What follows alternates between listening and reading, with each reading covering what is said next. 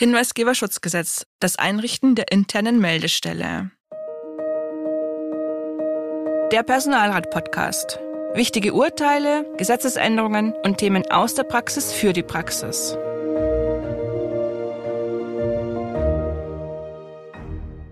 Hallo und herzlich willkommen zur heutigen Podcast-Folge Der Personalrat. Mein Name ist Emgard Schmalix, verantwortliche Redakteurin der Zeitschrift Der Personalrat.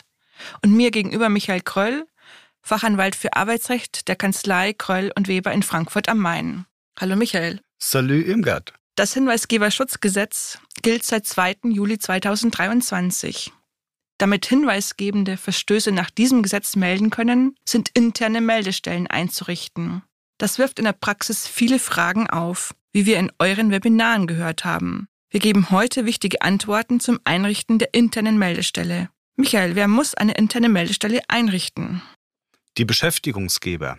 Sie haben dafür zu sorgen, dass bei Ihnen mindestens eine Stelle für interne Meldungen eingerichtet ist und auch betrieben wird, an die sich Beschäftigte wenden können, so das Hinweisgeberschutzgesetz. Beschäftigungsgeber sind etwa die juristischen Personen des öffentlichen Rechts, die Körperschaften, Anstalten und Stiftungen. Welche Besonderheiten gibt es, wenn der Bund oder ein Land Beschäftigungsgeber ist? Dann müssen die obersten Bundesbehörden oder Landesbehörden Organisationseinheiten bestimmen, in denen interne Meldestellen einzurichten sind. Solche Organisationseinheiten sind etwa einzelne oder mehrere Behörden, Verwaltungsstellen, Betriebe oder Gerichte. Reicht es aus, wenn beispielsweise in einem Bundesland eine interne Meldestelle beim Innenministerium eingerichtet und diese für den gesamten Geschäftsbereich, also für alle nachgeordneten Behörden zuständig ist? Nach den Vorgaben des Hinweisgeberschutzgesetzes ja. Ob das sinnvoll ist, ist zu bezweifeln. Für viele Beschäftigte ist die interne Meldestelle im Ministerium sehr weit weg. Neben Bund und den Ländern ist eine weitere Ausnahme bei den Kommunen zu beachten.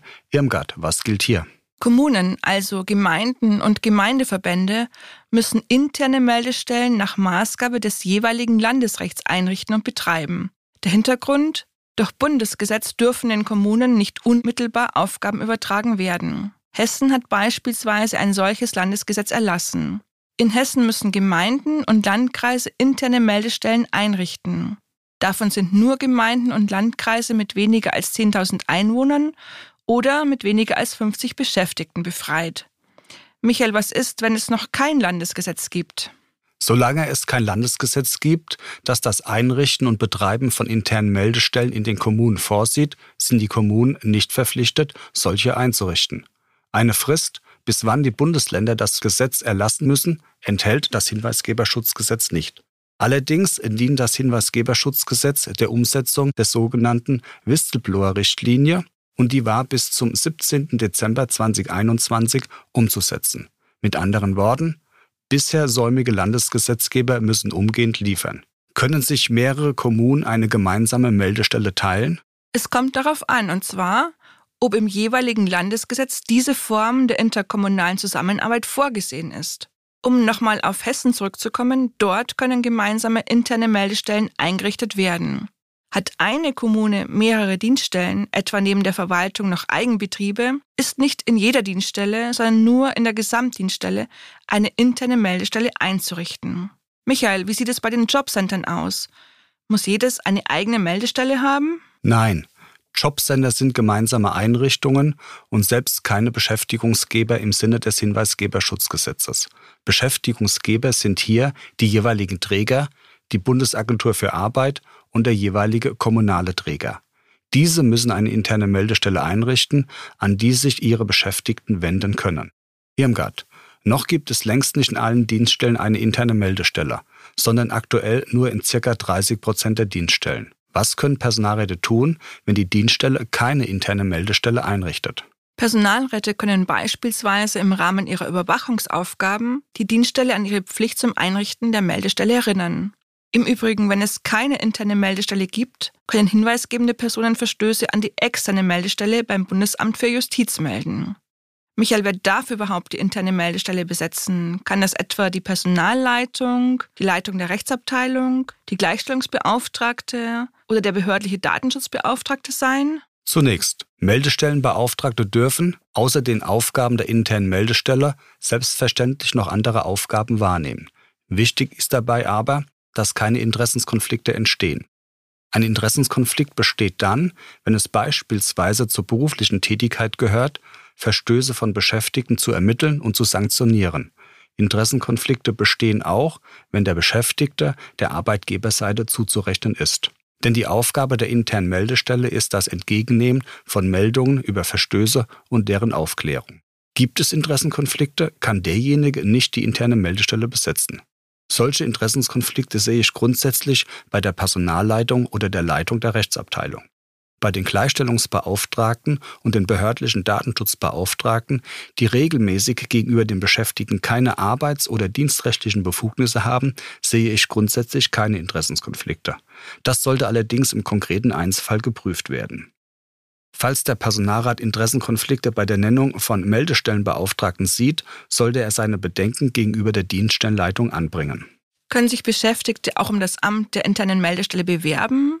Und können sie die Übernahme dieser Aufgabe auch ablehnen? Falls das Amt der internen Meldestelle ausgeschrieben wird, selbstverständlich. Falls es nicht ausgeschrieben wird, ist eine Interessenbekundung an die Dienststellenleitung denkbar. Die Übernahme der Aufgaben der internen Meldestelle darf abgelehnt werden, wenn diese Aufgaben nicht zu den arbeitsvertraglichen Tätigkeiten gehören.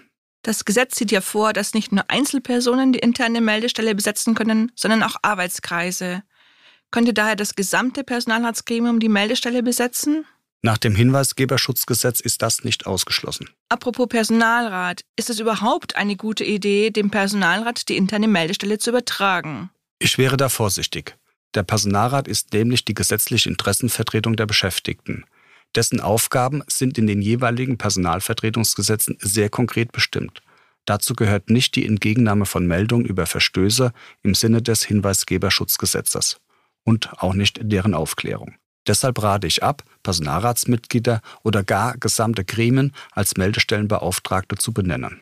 Sind Beschäftigte, denen neben ihren Aufgaben solche der internen Meldestelle übertragen werden, zumindest teilweise von ihren Hauptaufgaben zu entlasten oder gar freizustellen? Hierzu schweigt das Hinweisgeberschutzgesetz.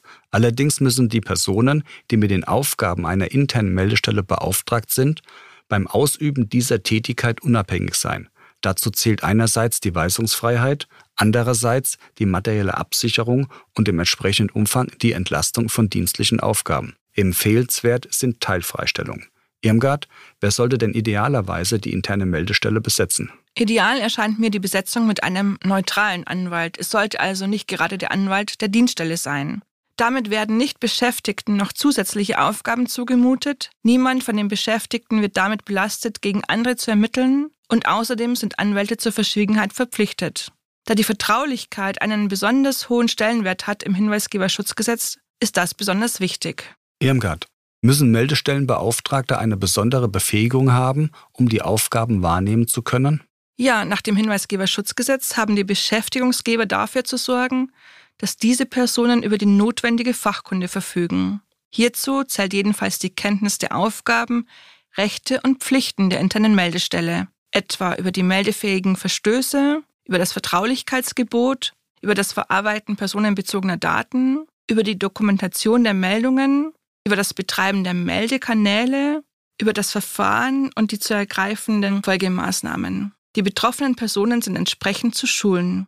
Wie lange bleibt man denn für die Meldestelle verantwortlich, Michael? Also einmal verantwortlicher interne Meldestelle, immer verantwortlicher? Oder ist das Amt zeitlich befristet? Das Gesetz trifft hierzu keine zeitliche Begrenzung. Damit können Beschäftigte aus den Behörden, die in eine interne Meldestelle berufen werden, dort unbefristet tätig werden. Allerdings besteht immer auch die Möglichkeit, die Aufgabe zu beenden, wenn die Belastung zeitlich oder psychisch gesehen zu groß wird. Sind Personalräte bei der Auswahl der Personen für die interne Meldestelle zu beteiligen? Das Ob der internen Meldestelle ist gesetzlich vorgegeben, das Wie nicht. Insofern ist Raum für die Mitbestimmung des Personalrats. Allerdings enthalten die Personalvertretungsgesetze kein ausdrückliches Mitbestimmungsrecht Besetzung der Meldestelle. Ob daher bei der Besetzung der Meldestelle ein Mitbestimmungsrecht besteht oder ob es sich dabei um eine mitbestimmungsfreie Organisationsentscheidung der Dienststellenleitung handelt, wird die Rechtsprechung zeigen müssen. Denkbar sind in jedem Fall Mitbestimmungsrechte bei personellen Einzelmaßnahmen, etwa bei der Einstellung oder Versetzung eines Meldestellenbeauftragten. Apropos Personalrat. Irmgard, was gibt's denn Neues in der aktuellen Ausgabe von Der Personalrat? In der November-Ausgabe der Zeitschrift geht es um das Thema Gewalt gegen Beschäftigte im öffentlichen Dienst. Leider ein Thema, das immer mehr an Brisanz gewinnt. Die Zahl der Übergriffe nimmt stetig zu. Wir zeigen, welche Deeskalationsstrategien sinnvoll sind und warum Nachsorge so wichtig ist. Und falls Sie noch kein Abonnent unserer Zeitschrift Der Personalrat sind, finden Sie in den Shownotes alle wichtigen Infos. Abonnieren Sie doch auch den Podcast. Das war es für diese Ausgabe. Ich danke Ihnen für Ihr Interesse und dir, Michael, für deine Hinweise. Irmgard, immer wieder sehr gerne. Auch ich danke fürs Zuhören. Bis zum nächsten Mal.